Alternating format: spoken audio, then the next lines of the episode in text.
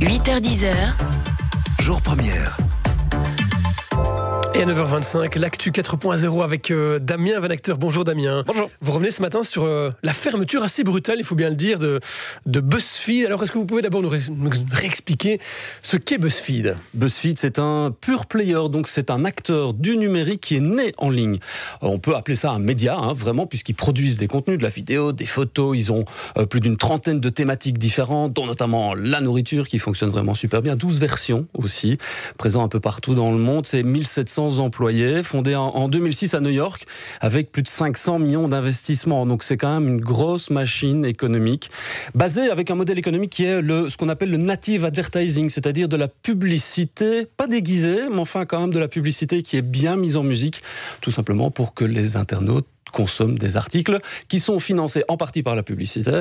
On va voir aussi que progressivement ce modèle économique est en train d'être mis en question. Ouais. Qu'est-ce qui s'est passé en France alors, euh, Damien? Pourquoi cette fermeture brutale? Donc, novembre 2013, euh, BuzzFeed décide de lancer son Mhm. site en France aussi. Et puis, euh, mois de juin, début du mois de juin ici, euh, pas très longtemps après, hein, petit mail qui arrive à la rédac, le grand Big Boss débarque à Paris et annonce tout simplement qu'il va fermer le site de but en blanc. 14 employés se retrouvent sur le carreau.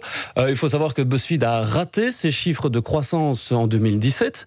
On parle quand même d'un chiffre d'affaires de l'ordre de 300 millions euh, de dollars. Seulement les investisseurs en attendaient 340. La décision, elle tombe comme un coup près et les 14 employés se retrouvent à leur rue. Alors forcément, ça euh, lance la polémique. Le site fonctionnait plutôt bien. Euh, Cécile Dédin, qui était la rédactrice en chef, une ancienne de Sciences Po Paris, quand même, on n'attrape pas des mouches avec du vinaigre. Donc il y avait une vraie équipe derrière qui avait, travaillé, qui faisait des grosses enquêtes, notamment toutes les thématiques liées au féminisme, des thématiques aussi liées à, toutes les thématiques transgenres, ce genre de choses, la nourriture, avec des grosses enquêtes aussi. Hein. Ils ont fait beaucoup, beaucoup de choses sur le Front National.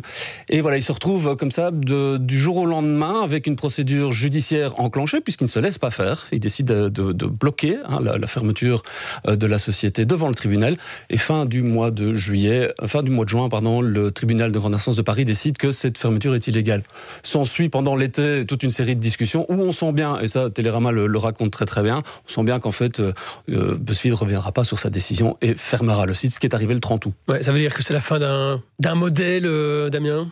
Mais en tout cas, c'est, on se rend bien compte hein, que euh, gagner de l'argent en ligne aujourd'hui avec un modèle publicitaire exclusif, c'est-à-dire produire des contenus financés exclusivement par la publicité, à moins que vous appeliez Google ou Facebook, c'est compliqué.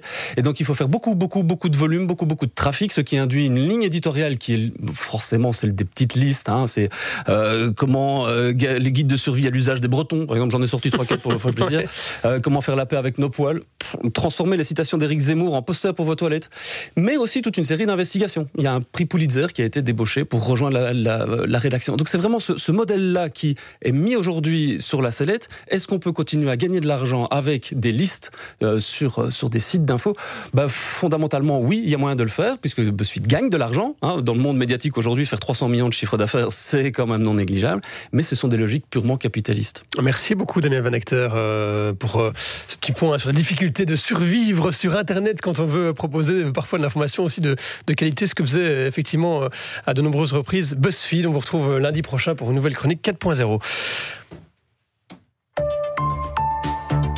Jour première. 8h10h.